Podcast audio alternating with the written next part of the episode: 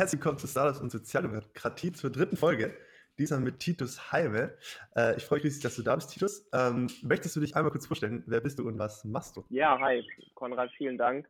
Ich freue mich auch sehr, dabei zu sein. Ähm, genau, du hast es gerade schon gesagt, meinen Namen muss ich nicht nochmal erwähnen. Ähm, ich habe vor mittlerweile drei Jahren, wir haben ja schon 2021, ähm, ein kleines Startup, eine kleine Firma gegründet zusammen mit einem Freund. Die nennt sich Netzkunst.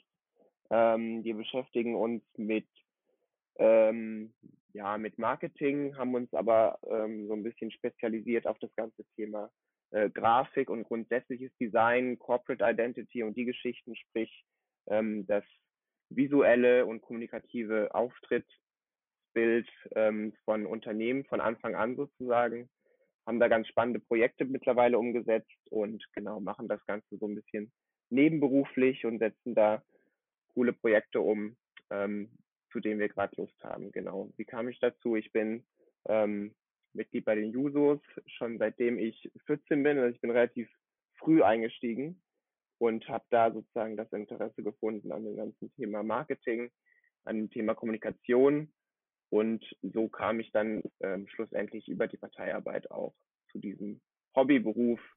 Ähm, genau. Ähm, du bist ja Juso und Gründer. Die Kombination ist jetzt eher ungewöhnlich. Also wenn man jetzt bei den jungen Liberalen schaut oder bei den jungen Unionen, da ist es deutlich üblicher, ja. ähm, dass Menschen das machen. Wie war denn so das Feedback in, innerhalb deiner Juso-Bubble, wenn du sagst, ja, ich bin Gründer? Das Feedback war, war durchweg positiv. Also ob Partei oder auch im privaten Umfeld, im persönlichen. da gab es äh, tatsächlich keine großen Unterschiede. Ähm, von außen hin mag man dann irgendwie denken, da gibt es irgendwie ideologische äh, Vorbehalte gegenüber dem Gründertum bei den Jusos. Ähm, das habe ich aber überhaupt nicht so wahrgenommen. Also durch die Bank war das Feedback super positiv. Ähm, vor allem natürlich irgendwie von, von Überraschung und, und Begeisterung irgendwie gekrönt, dadurch, dass man irgendwie so jung ist. Ähm, aber zu dem Thema sprechen wir auch nochmal später natürlich. Ähm, genau. Aber ich habe da keine, keinerlei negative Reaktion äh, vernommen, auch nicht in der Partei. Sehr gut. Ähm, du bist ja, also du bist der einzige Juso, den ich kenne, ähm, der gleichzeitig Gründer ist. Gibt es so eine Gründer-Juso-Bubble? Äh, kennst, du, kennst du noch andere, die das auch machen? Also diese zwei Schienen fahren? Ja, ich kenne tatsächlich ein paar bei den Jusos. Ich kenne viel mehr ähm, ob das jetzt schön oder vielleicht nicht so schön ist, die äh, Juso nahe sind oder nahe der Sozialdemokratie stehen, ähm, soweit ich weiß, aber kein Parteibuch haben ähm, und also sozusagen inhaltlich verbunden sind. Da gibt es schon einige und ich meine, so ein, so ein Podcast-Format wie das hier, ähm, das zeigt ja ganz wunderbar, dass es äh, wahrscheinlich mehr von uns gibt, als viele äh, zu denken ähm, vermögen. Ähm, natürlich irgendwie verbindet man mit Sozialdemokratie nicht gleich irgendwie Digitales und, und, und Startups, aber die SPD als eine der größten Parteien Deutschlands, das ist die älteste Partei und äh, die älteste Volkspartei vor allem, ähm, bildet natürlich irgendwo alle ähm, Kreise der Gesellschaft ab und so auch äh, junge Gründerinnen und Gründer. Und das ist eine ganz tolle Geschichte, eine ganz tolle Sache und ich bin froh, dass das ähm, endlich jetzt auch weiter in den Vordergrund rückt dieses Thema, weil wie gesagt, ich glaube, es gibt mehr von uns, ähm, als wir denken. Wir äh, sind wahrscheinlich äh, objektiv betrachtet vielleicht schlechter vernetzt als in anderen Parteien. Das wirkt aber wahrscheinlich auch irgendwie ähm, einfach von der Wirkungsweise nach außen hin so. Vielleicht muss das gar nicht so sein. Ähm, trotzdem kann man immer was ausbauen und kann Vernetzung natürlich immer weiter fördern. Ähm, aber solche Projekte wie das hier machen das ja möglich und das ist doch wunderbar. Du, du hast es schon gesagt, ähm, die SPD ist jetzt nicht als klassische Startup-Partei bekannt. Ich versuche es natürlich zu ändern, du auch. Was ist denn, was würdest du dir denn wünschen von der Parteiführung, um ein bisschen eine progressivere Gründerkultur in Deutschland zu schaffen? Ja, das ist ein ganz großes Thema. Also ich glaube, wir müssen uns ähm, vielleicht mal irgendwie fragen, was, was war denn so in, in der Vergangenheit irgendwie? Was waren denn Themen, wo kam die SPD beim Thema Gründertum ähm, vor? Und da fällt mir ein Thema ein, ähm, bei dem das so war, leider aber allerdings irgendwie in, in, in, im negativen Licht eher erschien. Das war das Thema Upload-Filter damals. Das ist ja auch mittlerweile auch schon ähm, auch schon zwei Jahre her, glaube ich, 2019 müsste das äh, so aufgekommen sein. Und damit hat die Sozialdemokratie ähm, als auch natürlich die, die Union überhaupt nicht gerechnet, dass so ein Thema überhaupt medial äh, so eine große Aufmerksamkeit bekommt, aber dann auch von vielen Gründerinnen und Gründern so negativ wahrgenommen wird. Also es gibt eine interessante Umfrage aus dem Jahr 2019, bei der 70 Prozent von, äh, von den Startup-Gründern in Deutschland angegeben haben, dass diese Maßnahme die Innovationsfähigkeit ähm, Europas schwächen würde.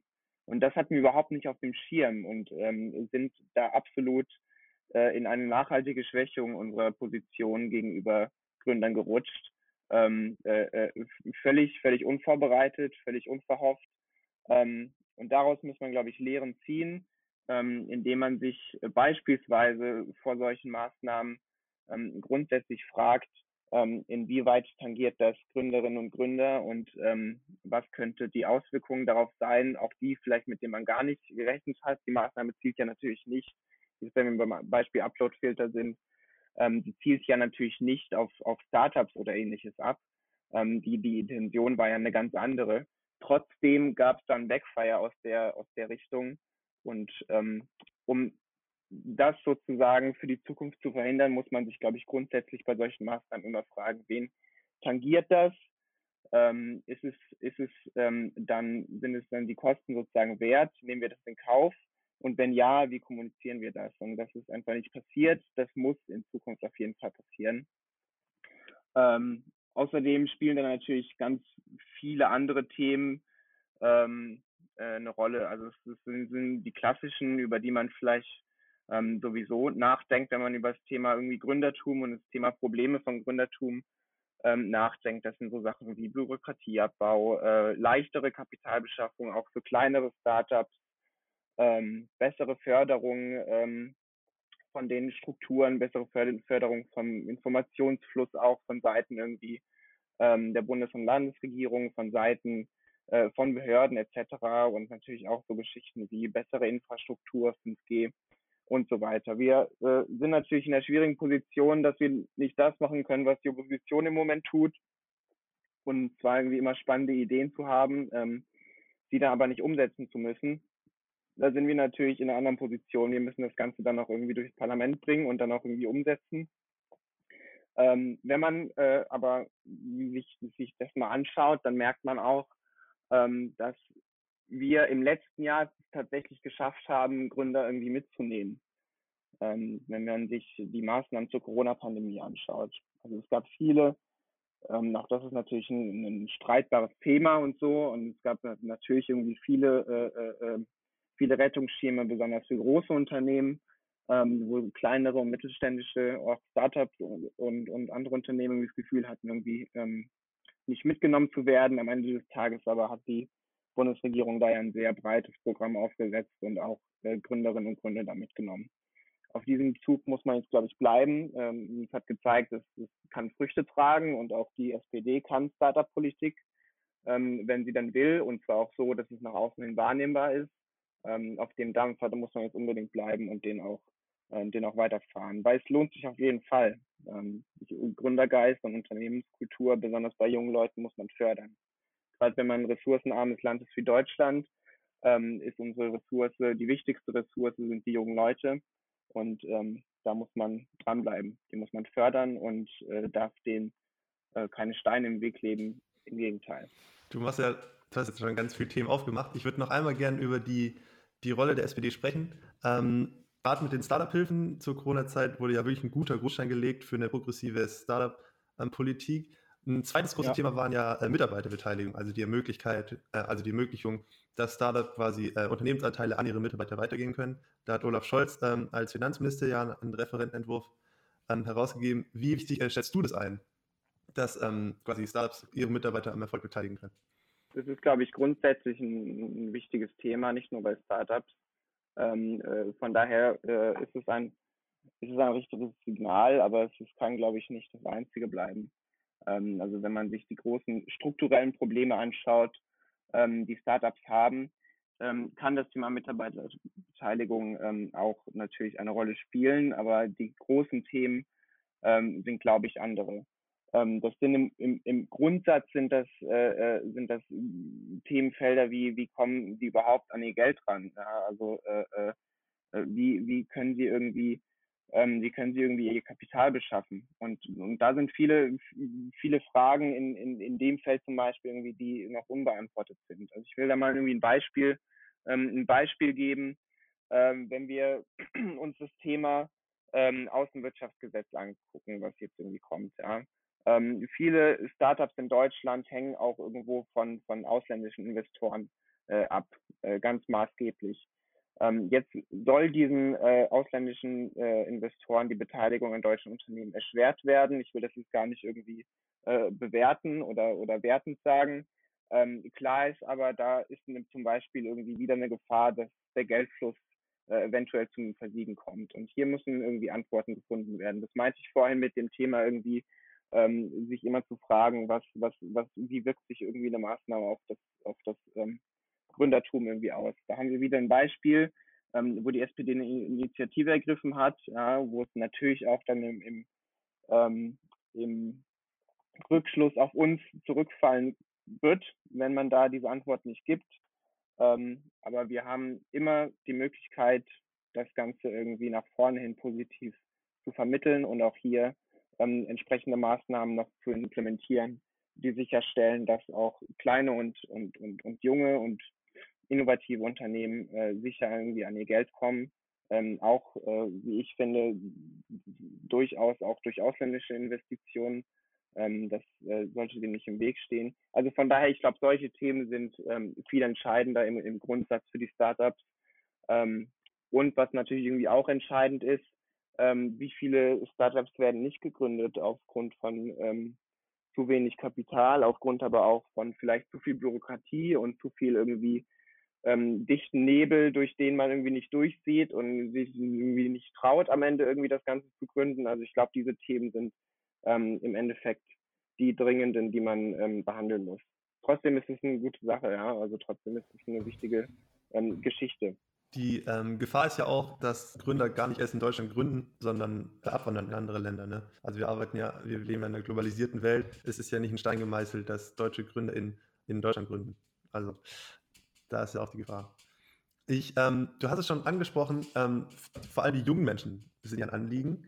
Du selber hast mit 17, wenn ich richtig gerechnet habe, Netzkunst gegründet. Also warst wirklich sehr jung. Ähm, es gibt auch immer einen Trend zu immer, immer jüngeren GründerInnen. Es gibt so eine ganze Generation von, von jungen Menschen, die zum Teil noch minderjährig sind, die, ähm, die gründen und Unternehmen aufbauen. Was ist denn so dein, deine Sicht darauf? Wie, wie siehst du das? Wie sollten solche Menschen gefördert werden? Und wie bewertest du das? Ich finde, das Thema wird grundsätzlich viel zu stiefmütterlich äh, behandelt.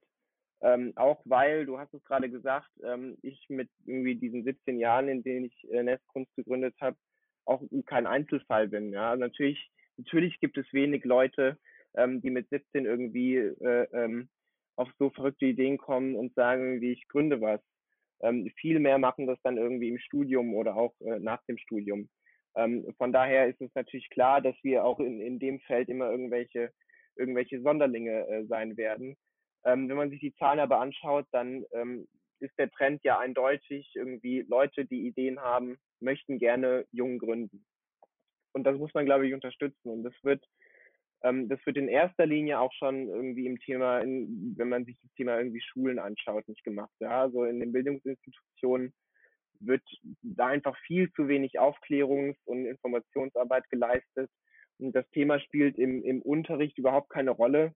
Ähm, und da äh, würde ich mir wünschen, wenn man das Thema irgendwie Großkonzerne zum x Mal in verschiedenen Fächern irgendwie durchkaut, doch auch mal ähm, vielleicht über das Thema Startups zu sprechen und auch mal vielleicht in dem Zusammenhang über das Thema Gründen in jungen Jahren zu sprechen. Weil ich glaube, ich glaube, viele wissen gar nicht, dass man irgendwie das auch mit 17 machen kann. Und das ist natürlich, natürlich ist es schwierig. Man muss dann irgendwie zum Gericht laufen mit seinen Eltern und dann müssen muss das Amtsgericht, das Zuständige irgendwie ähm, äh, irgendwie sagen, du bist, du bist irgendwie kognitiv so weit, dass du ein Unternehmen gründen kannst und all der ganze Vierlefanz, aber das ist alles leistbar. Also es ist ähm, ist es machbar und man kann mit 17, wenn man irgendwie die Idee hat und da Muße hat und Lust hat, da Zeit rein zu investieren, auch was gründen. Ähm, nur wie gesagt, wenn man da selbst nicht äh, irgendwie tagelange Recherchearbeit macht und, und, und da vielleicht auch irgendwie einen juristischen Beistand hat, den ich zum Glück hatte, dann kommt man vielleicht gar nicht so weit. Und das ist unglaublich schade, weil wenn irgendwie junge Leute die Idee haben, das zu machen und, und das machen wollen und da überzeugt sind von, dann ähm, muss das denen, glaube ich, irgendwie gewährt werden. Und da muss Politik auch unterstützen. In erster Linie, wie ich meine, durch Informationsarbeit in, in der Schule, aber auch natürlich irgendwie durch Informationsarbeit, gezielte Informationsarbeit für Gründerinnen und Gründer, die eben klar irgendwie aufzeigt, was sind die Wege, wie kann man, wie kann man äh, gründen, was, was muss man beachten, ähm, äh, wie, ist, wie ist denn der Weg ähm, dahin überhaupt, wie viel Zeit kostet das, mit was muss ich rechnen, äh, was sind meine Pflichten danach, wie versteuere ich etc. Also das sind ja alles riesige Fragen, mit denen sich junge Leute nicht beschäftigen. Ähm, natürlich nicht, weil äh, irgendwie andere Themen eine größere Rolle spielen. Aber wenn das Leute interessiert, dann ist der Staat da, glaube ich, in der Pflicht, auch Informationen zu liefern. Und äh, das wird zu wenig gemacht. Das ist schade, weil wenn man sich irgendwie im, im, im Ausland umschaut, zum Beispiel in Frankreich oder sowas, da sind gezielte Informationskanäle viel, viel deutlicher als äh, bei uns ähm, hierzulande. Und das ist, glaube ich, ein Thema, bei dem man noch absolutes großes Nachholpotenzial hat. Inwieweit denkst du denn, dass es auch so ein Generationending ist? Also gerade unsere Generation, ich bin 20, du bist 19, wir gehören ja beide der Generation Z an, die brechen ja wirklich auf. Also wir haben mit Fridays for Future eine riesige Bewegung man macht sich Gedanken über die Gesellschaft. Ähm, ich, ich weiß, kennst du Charles Barr, der hat eine, ja. das ist jetzt nur ein Beispiel, aber er hat eine riesen äh, Beratungsfirma gegründet oder Agentur. Ähm, ja. Also unsere Generation bricht da wirklich auf, sei es jetzt in Klimafragen, sei es in Wirtschaftsfragen. Glaub, inwiefern glaubst du denn, dass unsere Generation nochmal noch wichtig wird? Oder wie denkst du, dass das Gründertum in unserer Generation eine Rolle spielt? Ja, es ist eine absolut spannende Entwicklung, wie du da ansprichst. Also sei es jetzt irgendwie Fridays for Future oder auch irgendwie andere ähm, äh, andere Initiativen, Black Lives Matter oder davor irgendwie auch Pulse of Europe und so, das sind ja alles äh, Geschichten gewesen, die von jungen Leuten initiiert worden sind. Und es zeigt, dass wir als Generation ein absolutes äh, Gesprächsbedarf haben, ja, und auch irgendwie ähm, Bedarf haben, irgendwie äh, teilzuhaben, mitzumachen, mitzugestalten und ich glaube nicht, natürlich nicht, dass irgendwie Fridays for Future und Co. Äh, der Auslöser für eine langfristige Entwicklung sind. Auch hier, ähm, äh, äh, ich spreche jetzt von Gründertum, ähm, aber auf jeden Fall ähm, auch ein Katalysator dafür sind. Ja, also wenn man sich zum Beispiel irgendwie die ganzen Ausgründungen jetzt im, im Bereich ähm, im Bereich Ökologie und im Bereich irgendwie Nachhaltigkeit und nachhaltige Technologien und sowas anschaut. Natürlich sind Fridays for Future und, und die ganze Debatte da ausschlaggebend dafür, dass diese Themen jetzt in den Vordergrund rücken. Und die zeigen jungen Gründern im, im Endeffekt, dass das, was sie da tun, wichtig ist und dass ähm, das, was sie da tun, auch irgendwo Geld bringen kann. Ähm, und das ist eine sehr, sehr wichtige Sache, weil wenn äh, diese ganze mediale Aufmerksamkeit dem Thema nicht zugekommen wäre, ähm, weiß ich nicht, wie viele von den Startups, die jetzt irgendwie erfolgreich sich im Gründungsprozess befinden oder im, im, im im Finanzierungsprozess befinden, wie viele von denen tatsächlich am Ende dann Früchte getragen hätten. Aber so sind es hoffentlich, ähm, oder ich bezweifle, ich wage auch zu sagen, es sind so viele, weil, ähm, weil eben die mediale Debatte da ist und weil sie den Unternehmen auch ähm, entsprechend irgendwelchen Kunden zeigt, äh, das Thema drängt. Wir müssen, wir müssen jetzt nachhaltig äh, wirtschaften, wir müssen uns dem Thema jetzt stellen, ähm, weil später werden wir dafür äh, keine Zeit mehr haben. Und das wird auch wieder zurückfallen. Sprich, das ist eine unglaublich spannende Entwicklung, wie ich finde. Ähm, die Politisierung und auch diese themenbezogene Politisierung unserer Generation, weil sie hat Auswirkungen in alle Bereiche und auch Auswirkungen in die Startup-Welt. Und das ist eine unglaublich wichtige Geschichte. Unsere Generation setzt ja auch ganz neue Trends. Ne? Also gerade diese Purpose-getriebene, man, man will nicht mehr 9 to 5 arbeiten, man will nicht für irgendeinen x-beliebigen Großkonzern arbeiten, ja. man überlegt sich ja schon, was mache ich hier, was bringt es für die Umwelt, was bringt es den Menschen. Schon eine spannende Entwicklung auf jeden Fall. Absolut, absolut. Ich würde äh, gerne noch über die Wirtschaftspolitik der SPD reden, ähm, gerade im, im ähm, Kontext der Jusos. Also die, ähm, es werden ja immer wieder Sachen gefordert wie Vermögensteuer oder Erbschaftssteuer. Gerade ähm, basically nehmt den Reichen das Geld weg. Ähm, so eine gewisse Umverteilung. Äh, die Jusos heißen ja nicht umsonst Jungsozialisten. Wie, ähm, wie siehst du das? Auch so Forderungen wie ähm, Kevin Kühner man ja mal, dass BMW vielleicht doch auch den Mitarbeitern gehören könnte. Wie siehst du diese Entwicklung innerhalb der Jusos auch verbunden mit der Startup-Szene? Also ich, auch wenn ich mich mit dem, mit dem Framing ähm, der Jusos als irgendwie Sozialisten bekanntermaßen äh, schwer tue, ähm, will ich den Jusos als Verband und auch den, den Jungsozialistinnen und Jungsozialisten keine grundsätzliche ideologische Abneigung gegenüber dem Gründertum bescheinigen. Ich glaube, das wäre falsch. Ähm, dafür war auch die Rückmeldung, wie gesagt, aus meinem subjektiven Wahrnehmen äh, viel zu positiv. Und wenn ich mit anderen darüber spreche, ähm, äh, die ähnliches gemacht haben, dann ähm, erzählen die, erzählen die genauso, genauso Geschichten. Also klar ist, dass die Jusos ein streitbarer ähm, Verband sind, aber sie sind offen und äh, äh, auch offen gegenüber, gegenüber dem Gründertum. Trotzdem kann man da, glaube ich, mehr machen. Und natürlich ist irgendwie ein Thema, Thema wie Vergesellschaftung von irgendwelchen Automobilkonzernen ähm, in der öffentlichen Wahrnehmung vielleicht ein, ein schlechtes Beispiel und schreckt vielleicht auch irgendwie Leute ab, die sich mit dem Thema irgendwie gründen und mit dem Thema Wirtschaft irgendwie beschäftigen. Auch zu Recht, wie ich finde, ja, also ich stehe auch nicht hinter, hinter diesen und anderen Forderungen. Ähm, aber man kann ja vieles machen irgendwie als Jusos, gerade weil man irgendwie unabhängiger auch ist von der Mutterpartei und man kann da irgendwie auch mutige Initiativen ergreifen. Und das muss man, glaube ich, machen. Also wenn man, wenn man äh, gleichzeitig irgendwie ähm, irgendwelche Steuern fordert, von wegen irgendwie Vermögenssteuer und Erbschaftssteuer und Reichensteuer und was weiß ich für eine Steuer, ähm, dann muss man, wenn man hier A sagt, dann muss man irgendwie auch B sagen, ja, beim Thema Gründertum zum Beispiel und irgendwie sagen, wie, wie ermöglichen wir es aber irgendwie jungen Leuten, ähm, äh, jungen Leuten äh, zum Beispiel Firmen zu gründen oder ihre Ideen umzusetzen. Und das passiert, finde ich, zu wenig. Also es gibt hier viele Initiativen, die man, die man ergreifen kann. Ja? Also das Thema, ähm, das Thema Hochschulökosysteme zum Beispiel. Wie viele, viele Startups gründen sich irgendwie ideell ähm, oder auch dann tatsächlich ja aus äh, Hochschulen heraus. Und da gibt es irgendwie viele Potenziale, glaube ich, irgendwie, die nicht genutzt werden. Und da kann man als Jusos ähm, natürlich ganz anders auftreten als die, Mut als die, als die Mutterpartei.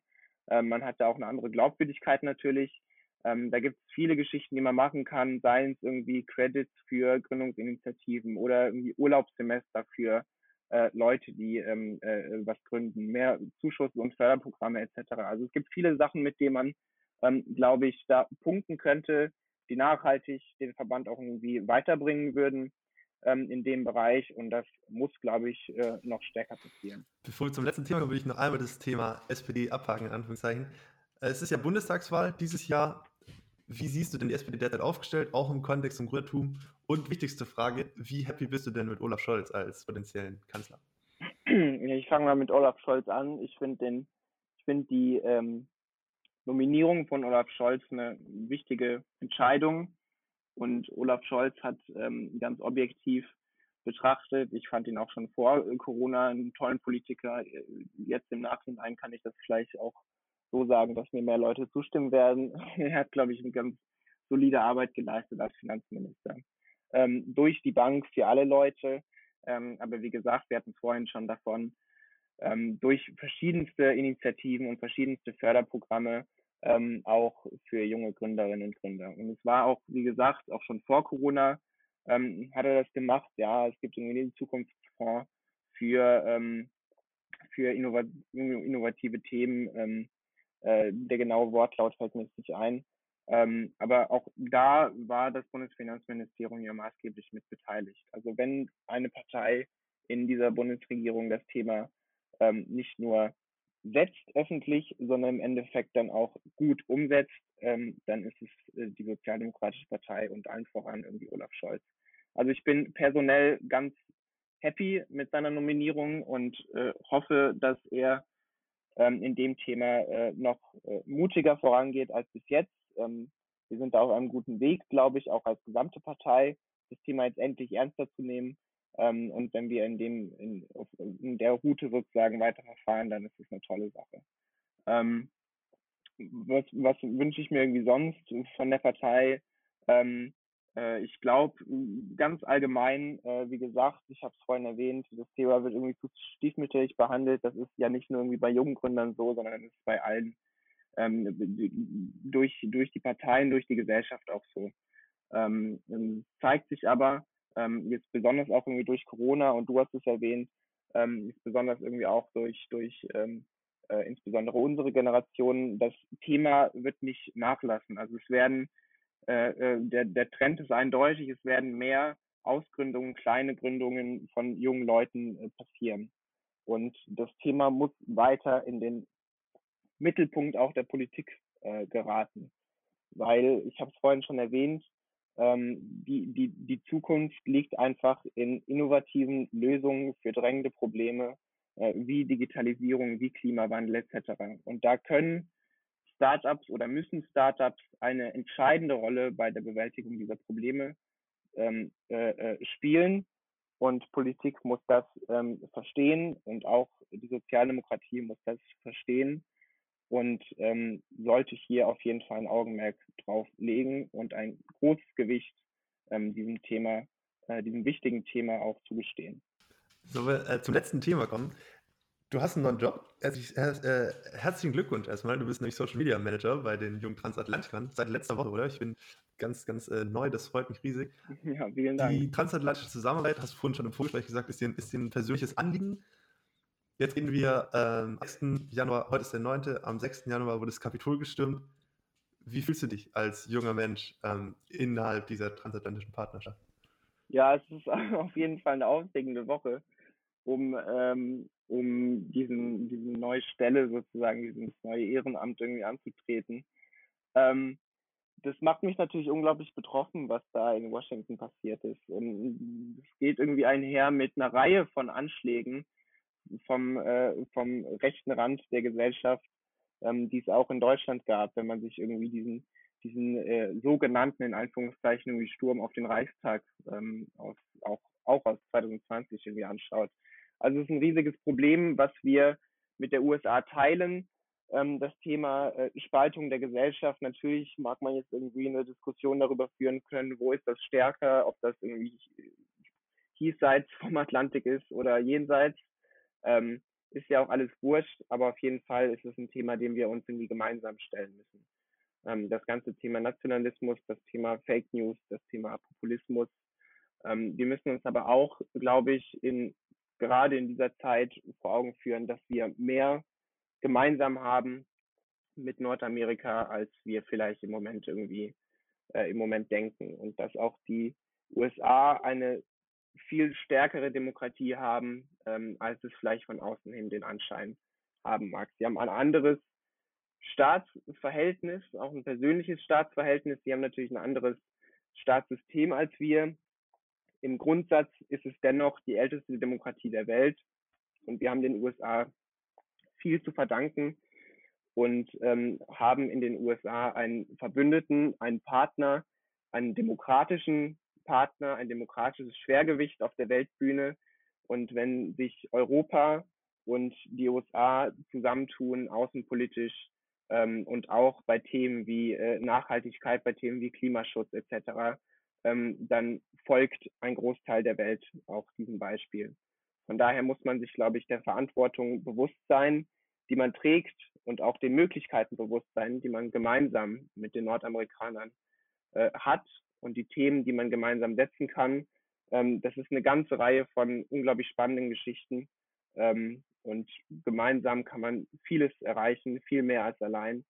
Von daher ähm, hoffe ich, dass das Thema USA äh, auch in diesem Jahr nicht nur damit in Verbindung gebracht wird, was da irgendwie alles schief läuft und was da irgendwie alles passiert ist und wie das nur passieren konnte mit Trump und mit den ganzen Ausschreitungen. Und das ist alles natürlich schrecklich. Ähm, es ist aber nur ein Bruchteil der Wahrheit und äh, nicht ganz Amerika stand im Kapitol und, und randaliert da herum, sondern eine laute Minderheit. Und ähm, man kann sehr vieles erreichen mit diesem großartigen Land äh, und sollte das ähm, auch angehen in diesem Jahr. Von daher äh, war das sozusagen mein kleines Plädoyer für die transatlantische Kooperation, ähm, die in den letzten vier Jahren natürlich irgendwie auf Eis lag, ähm, wie ich hoffe, aber in den kommenden Jahren und hoffentlich auch Jahrzehnten ähm, immer enger zusammenwächst. Mit der Wahl von Joe Biden ist ja auch schon mal ein recht stabiler Grundstein gelegt für wieder ein positiveres Verhältnis. Das stimmt, das stimmt. Die Daumen sind gedrückt, dass das auch äh, sich bewahrheitet. ja, das stimmt. Lass uns doch äh, noch einmal den zurückfinden zum Gründertum. Ja. Gerade das äh, Gründertum in Amerika kommt ja quasi aus Amerika ähm, und ist ja wirklich auch das Mutterland von, von, von Gründungen. Also Silicon Valley hat ja unheimlichen Einfluss auf die deutsche Startup-Landschaft. Was denkst du, kann Deutschland von, von den USA lernen hinsichtlich von Gründerkultur? Ja, die USA haben eine ganz spannende Gründerkultur und wenn man sich mal anschaut, was in den USA an Startups mittlerweile irgendwie alles sich etabliert hat, dann ist es ja wahnsinnig. Also so Unternehmen wie Google, Unternehmen wie, wie Facebook, wie, wie, wie Apple, das sind alles Unternehmen, die es weniger als 50 Jahre gibt und das ist doch Wahnsinn, wenn man sich das irgendwie mal anschaut, wie diese jungen Unternehmen, die alle irgendwo in Garagen, alle in irgendwelchen Studentenwohnheimen gegründet worden sind, was das für wirtschaftliche Riesen geworden sind. Ja. Also die Startup-Landschaft in Amerika und auch das, ähm, was daraus mittlerweile äh, geworden ist, teilweise zeigt einfach, wie wahnsinnig erfolgreich äh, junge Leute äh, mit einzigartigen Ideen sein können. Und äh, das ist, ähm, das ist, glaube ich, was, was wir den USA versuchen sollten, auch nachzuahmen, beziehungsweise da ähm, dieses Vorbild ähm, uns auch zu nehmen, ähm, indem man äh, sagt, man unterstützt junge Leute, man stellt ihnen sozusagen keine Steine in den Weg, sondern erleichtert ihnen äh, Ausgründungen und erleichtert ihnen ihre ihre Ideen umzusetzen, weil, wie gesagt, man sieht es in, in den USA, ähm, es lohnt sich auf jeden Fall. Und es kommen ganz spannende Themen auf uns zu, äh, ganz spannende Gamechanger, ähm, bei denen, bei denen man ähm, jetzt genauso verfahren kann. Ja? Also es ist das Thema das altbekannte, irgendwie Digitalisierung durch alle Systeme. Wir haben aber auch das Thema, was damit zusammenhängt, Big Data. Äh, wir haben das Thema künstliche Intelligenzen. Ähm, wir haben das ganz spannende Thema äh, Wasserstoff, ähm, äh, erneuerbare Energien. Also es gibt unglaublich viele Themenfelder, in denen jetzt dringend ähm, innovative Ausgründungen irgendwie nötig sind und auch und vor allem in Europa. Und hier sollten wir uns jetzt ähm, mal fragen, was, was ist das Beispiel oder was sind irgendwelche Beispiele international, die da äh, wegweisend sind. Und Amerika ist natürlich eins davon. Man muss aber nicht nur irgendwie zwingend äh, über den großen Teich schauen, ähm, unser Nachbar Frankreich macht da zum Beispiel sehr vieles ganz toll und, und viel besser als wir. Ähm, sprich, man muss äh, nur mal den Blick irgendwie auf Paris richten und merkt, ähm, auch die machen vieles gut. Äh, die haben beispielsweise, ich habe es vorhin schon erwähnt, ein ganz tolles System, ähm, was äh, den Informationsfluss zu Gründern ähm, stark vereinfacht, ähm, wo Behörden und verschiedene Ministerien ähm, äh, Hand in Hand sozusagen zusammenarbeiten und eine Anlaufstelle bieten für Gründerinnen und Gründer, für Startups und solche, die Gründerinnen und Gründer werden wollen, äh, sprich einen klaren Informationsfluss haben und haben ganz verschiedene ähm, Förderprogramme für Forschungszulagen, ähm, von der äh, nicht nur irgendwelche mittelgroßen Startups äh, profitieren, die schon ein paar Millionen irgendwie eingesammelt haben, sondern auch und insbesondere irgendwie kleinere Startups, die ganz am Anfang ihrer Entwicklung stehen. Ähm, also es gibt ganz viele verschiedene äh, Punkte und Programme, wo man da irgendwie ansetzen kann. Und ähm, das muss man jetzt auf jeden Fall machen, denn die 20er Jahre müssen ein Zeitalter der Ideen, ein Zeitalter der Innovationen sein und Startups werden da eine große Rolle spielen. Und wenn wir Europäer auch international hier im Wettbewerb der Ideen Bestand haben wollen, ähm, dann müssen wir in erster Linie unseren Startups ermöglichen, hier auch zu partizipieren. Ähm, und da müssen einige Dinge ins Rollen gebracht werden, ähm, einige Themen vereinfacht werden, ähm, einige Klarheiten geschaffen werden, ähm, weil anders wird das nicht funktionieren. Viele Wirtschaftsexperten und Analysten äh, sehen ja auch ein bisschen die Gefahr oder sehen nicht die Gefahr, die Gefahr ist ja real, dass quasi Unternehmen wie Tesla Deutschland einfach den Markt wegnehmen. Also Tesla ist jetzt so viel wert wie Daimler, VW und BMW zusammen. Wie siehst du da die Gefahr, dass Deutschland ein Stück weit die Innovationsfähigkeit verliert und auch einfach eine mangelnde Relevanz im internationalen Markt bekommt? Also die Gefahr ist, die Gefahr ist real. Ich würde jetzt nicht sagen, dass ähm, Tesla jetzt der ausschlaggebende Grund sein wird, warum unsere ganze Automobilbranche irgendwie vor die Hunde geht. Ähm, das glaube ich nicht. Ähm, wir haben eine sehr starke irgendwie Autoindustrie, ähm, die auch nachhaltig Bestand haben wird, auch mit Tesla. Äh, ich begreife Tesla eher als Innovationstreiber in dem Markt und als Augenöffner auch für alle herkömmlichen Automobilhersteller und im, im Übrigen auch irgendwie Zulieferer. Ähm, um denen äh, klarzumachen und sie wachzurütteln, ähm, wir müssen das Thema nachhaltige Mobilität irgendwie voranbringen.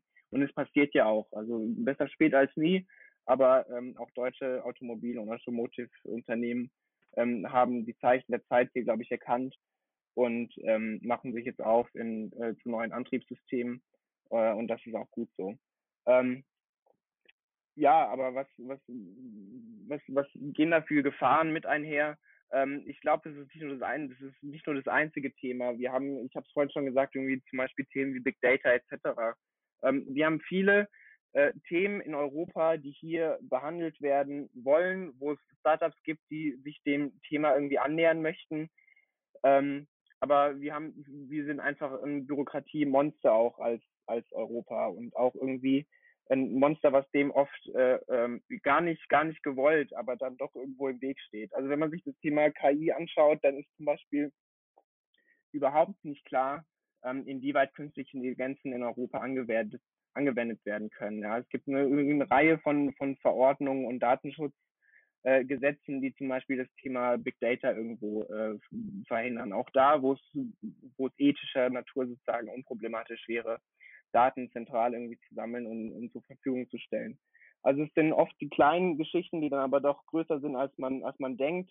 Ähm, solche Themen, ähm, die, die einfach ähm, äh, Ideen da im Weg stehen, wo einfach Ressourcen äh, den Startups nicht zur Verfügung stehen, die ihnen im Ausland äh, sozusagen auf dem, auf dem Silbertablett serviert werden.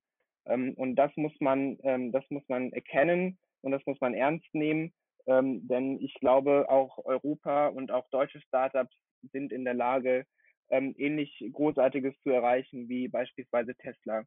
Ähm, das, da müssen wir uns, glaube ich, nicht kleiner machen, als wir sind. Es, wir sind ein, ein Kontinent vieler motivierter junger Leute, ähm, die unglaublich viel erreichen möchten und tolle Ideen haben. Ähm, man muss es sozusagen nur zulassen, dass das auch passiert. Und wenn das geschafft ist, dann ähm, müssen wir uns, glaube ich, keine Sorgen machen, dass hier irgendwelche, irgendwelche Themen uns übermannen und uns überrennen, ähm, denn dann sind wir ganz vorne mit dabei. Das ist doch ein würdiger Schlusssatz. Äh, Tinus, ich bedanke mich ganz herzlich bei dir und wünsche dir das Beste für deine Zukunft. Vielen, vielen herzlichen Dank für das tolle Interview. Ich danke dir auch. Vielen Dank.